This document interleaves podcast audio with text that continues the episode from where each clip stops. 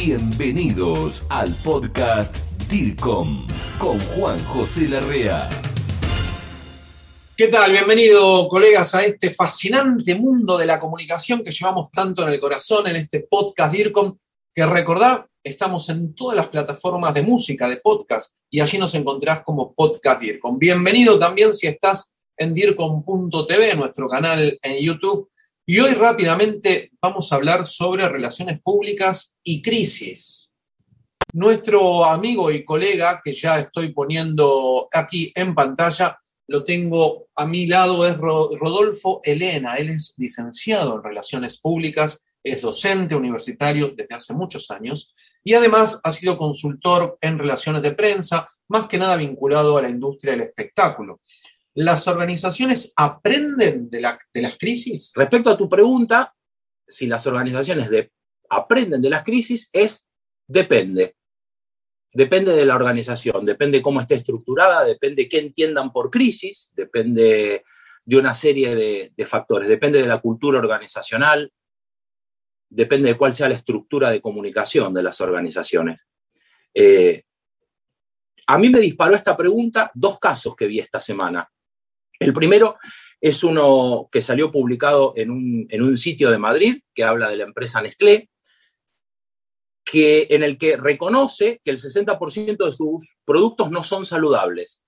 Entonces, me llevó ese título a una crisis anterior que había tenido Nestlé con Greenpeace en el año 2008-2009, cuando eh, Greenpeace acusa a Nestlé de ser cómplice del arrasamiento prácticamente de las, unas selvas en Indonesia, porque el producto KitKat se hace a partir del aceite de palma y se necesita de, ese, de, ese, de esa materia prima, lo que conllevaba una destrucción del ecosistema y orangutanes que quedaban fuera de su hábitat.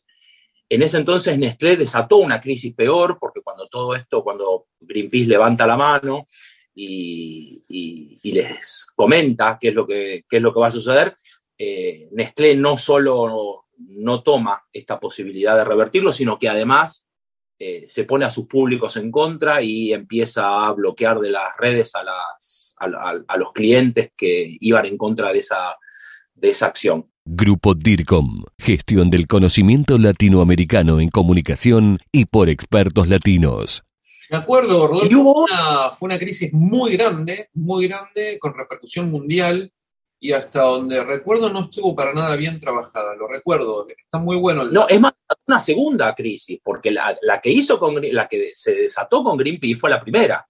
Ahora, cuando bloquea a sus, a sus fans, clientes, usuarios, genera otra crisis, que es la de eh, ponerse a los públicos que podían ser eh, eh, favorables, se los convierte en hostiles, sin ninguna necesidad. Ahí como bien decís, no solo fue mal manejada, sino que además le generó otra.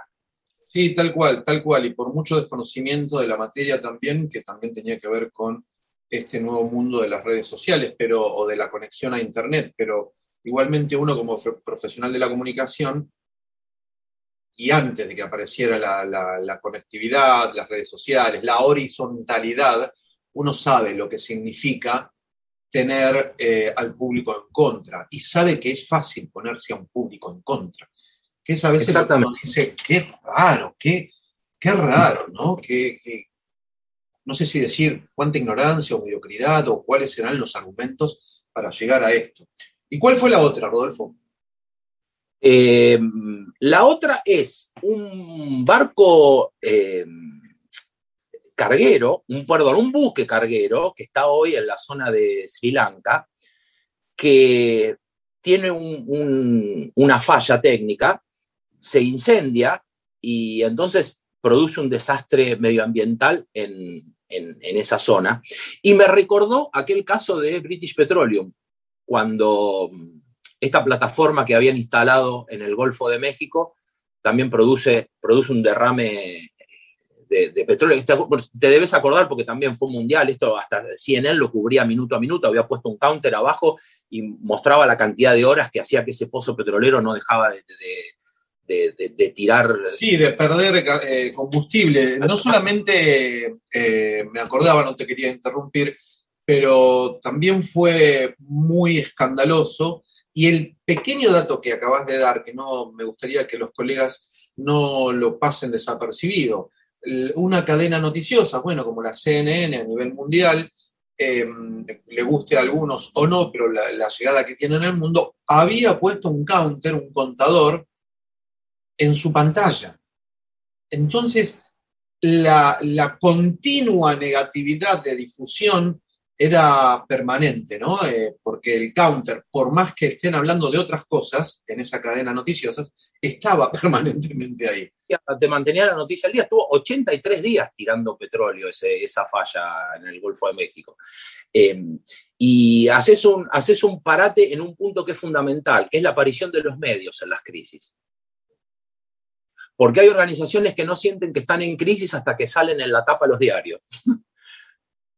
hay organizaciones que te dicen directamente, che, resolvamos esto porque vamos, salimos en la tapa de todos los diarios. Esa es una expresión muy argentina, que quiere decir, no lo vamos a poder resolver tan fácilmente. La crisis empezó antes. Pero hasta que no está mediatizada, hay organizaciones que no lo sienten. Entonces, acá lo que sucede con Nestlé, que a mí me armó esta pregunta, es primero que aparece, vos fíjate que habla de que sus productos no son saludables, sin embargo aparece en la parte económica de la edición digital del diario El Mundo. Aparece en la, edición, en la sección economía cuando dice que los productos no son saludables y sin embargo El Mundo tiene una sección que se llama Ciencia y Salud bueno, eso me parece que tiene mucho de relación, ¿no? Este, acciones, eh, capitalización, eh, costo de lo intangible, o uno no, quiere ser malo ni, ni, pensar mal, cuestiones que tengan que ver con operaciones de prensa, no lo sé, lobbying, no lo sé, porque como bien vos decís, eh, y no quiero caer en reiterativo, que no pase desapercibido. Sale en una sección como la económica y no sale en una sección que la tiene ese medio internacional eh, sobre salud, me dijiste, o medio ambiente. Y además de eso, cuán contraproducente, contraproducente para la marca, para la identidad de la empresa, para la organización, para lo que dije antes, ese valor intangible, etcétera, ¿no? Y ¿sabes qué? Das en el clavo, porque ¿sabes cuál es el medio que lo da a conocer? El Financial Times.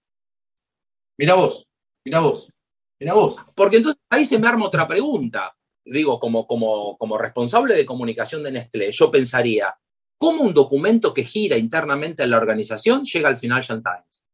¿Qué pasó acá? ¿Tengo otra crisis? ¿Tengo una crisis que empieza siendo interna? ¿Alguien me filtró este documento? alguien de la propia organización o alguien de la oposición, este, va, de la oposición. ¿Por qué esto giraba? era un documento que giraba entre, entre, los, entre los altos ejecutivos de Nestlé? Sí, sí, sí, pero bueno, no solamente en las películas hay espías contra espías y bla, bla, bla, sino que también en las grandes corporaciones hay de estas. Bueno, por supuesto, por supuesto. Además, todo lo que estamos pensando, vos y yo, nos lleva a pensar de acá que el punto es económico porque estamos hablando de la sección del diario El Mundo que sale, es levantado por el Financial Times.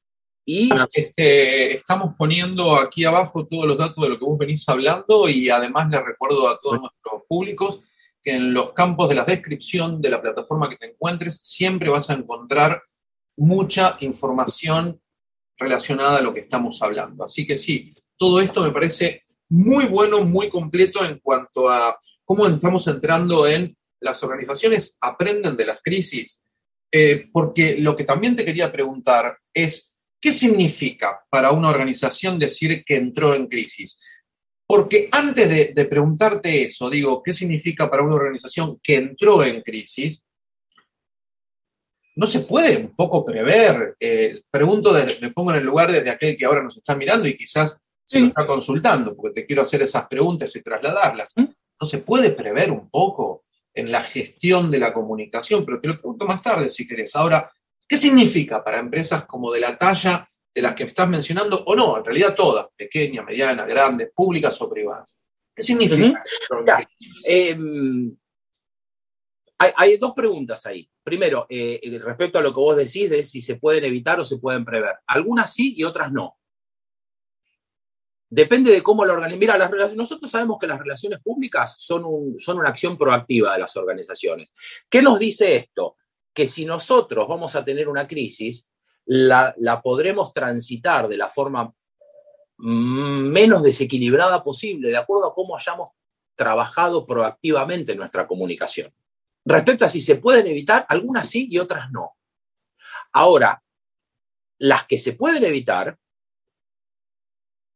son responsabilidad de toda la organización. Las que no se pueden evitar será responsabilidad de la organización cómo se haya preparado en caso de que. La crisis, según Piñuel, es, esta, es este cambio repentino que sucede en las organizaciones, que rompe el equilibrio interno, daña la imagen y puede, dice él, puede llegar a poner en riesgo la continuidad o la razón de ser de la organización. O sea, de una crisis, de esto que le sucede a una organización, y hay un caso paradigmático en nuestro país, que ahora, si me permitís, lo vamos a mencionar.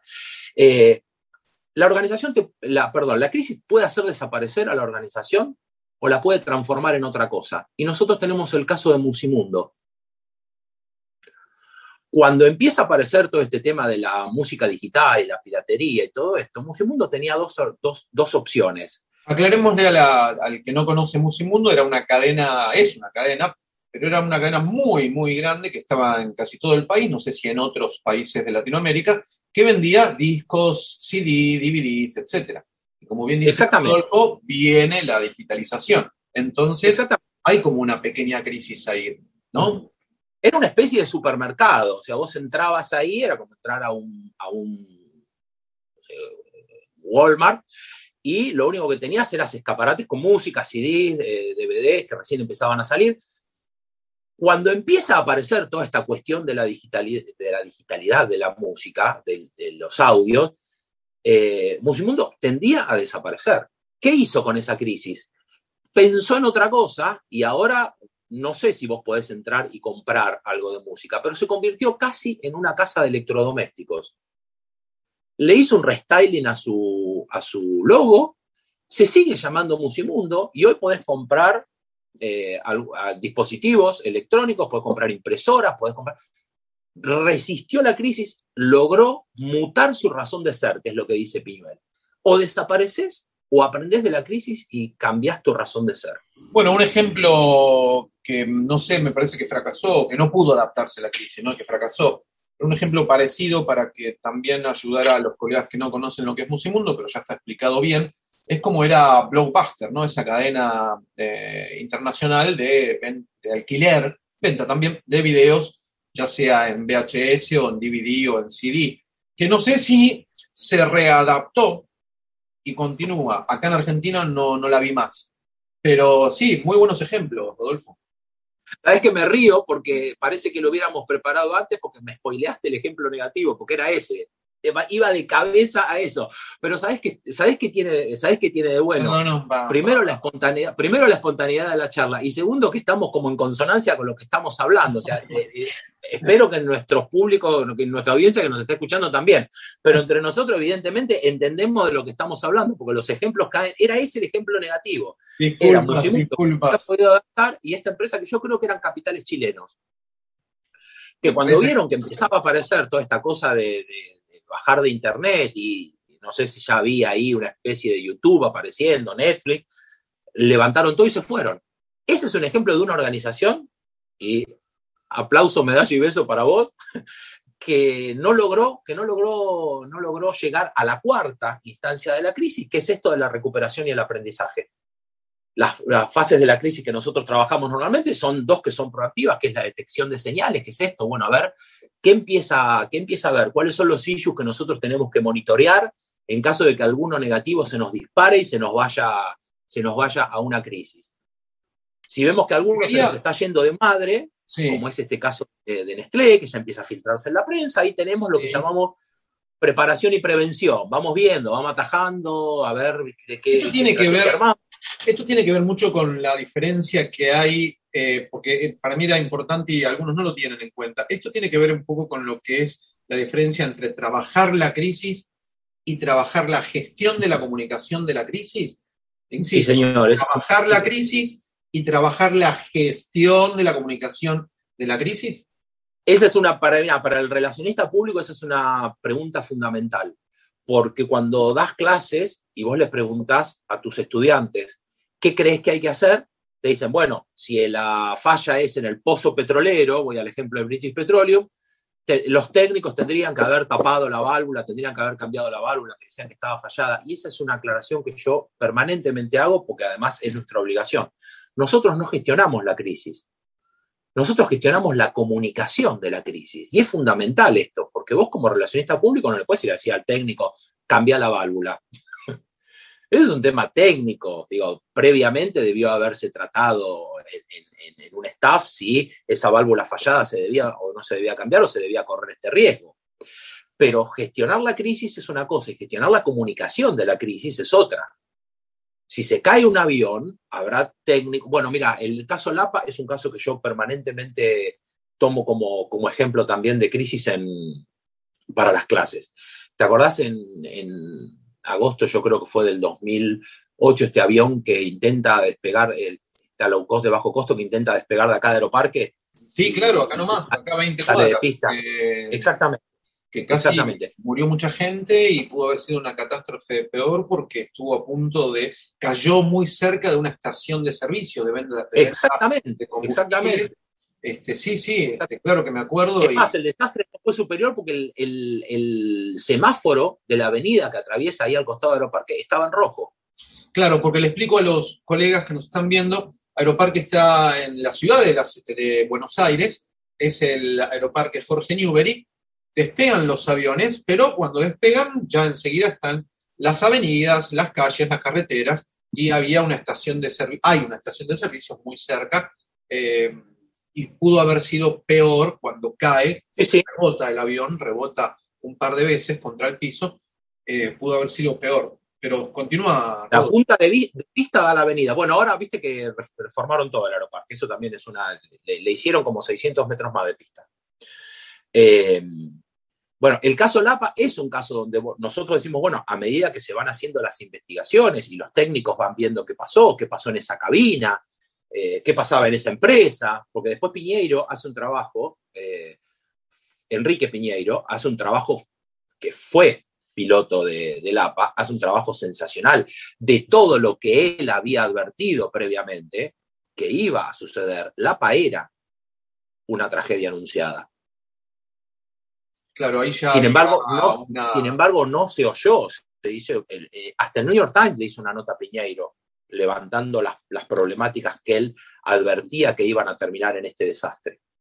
Sin embargo, viste, cuando no se quiere escuchar, cuando no se puede escuchar o cuando no se sabe escuchar, no se escucha.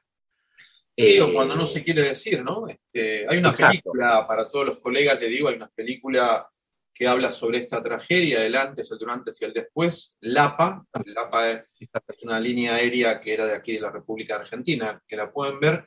Es un muy buen caso y ejemplo también para verlo desde un punto de vista comunicacional, como bien está marcando Rodolfo.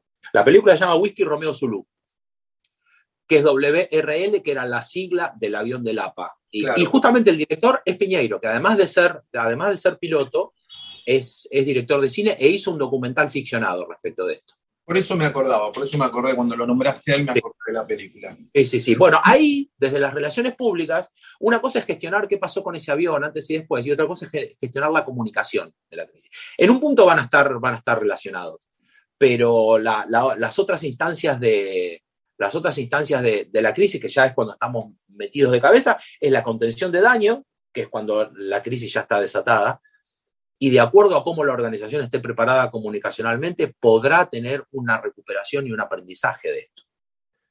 Sí, que muy pocas veces se utiliza el aprendizaje, muy pocas veces se aprovechan las oportunidades de toda crisis. Es Rodolfo Elena, un compatriota aquí, bueno, la de la República Argentina, docente universitario, licenciado en Relaciones Públicas. Rodolfo, dame un usuario en tus redes sociales que estuvieron saliendo todo el tiempo aquí, pero para los que te están escuchando en Spotify, Google Podcast, Apple Podcast, Amazon Music, eh, dame una arroba tanto si tenés para que te puedan contactar o una página web. Sí, el, Instagram es eh, arroba eh, rrrpp-fike y ahí van a poder ver que es el, es el Instagram que uso de Fundación de Altos Estudios en Ciencias Comerciales, donde hoy trabajo como docente. Rodolfo, te agradezco mucho este tiempo que nos has brindado aquí para el podcast DIRCOM. Te espero en una próxima, ¿eh? compartiendo tus inquietudes o lo que veas de la actualidad y mezclándolo con este mundo fascinante de las relaciones públicas. ¿eh? Gracias a vos, Juan, y a toda la gente de DIRCOM que siempre es tan, tan cordial, tan amable y tan generosa para quienes tenemos algo que comunicar desde las relaciones públicas. Un abrazo para todos. Abrazo, DIRCOM, campeón. Chau, suerte. Gracias. ¿eh? Chau. Esto fue el podcast DIRCOM. Pasión por la comunicación y la gestión. Grupo DIRCOM. Hablamos de comunicación en español. Hasta la próxima.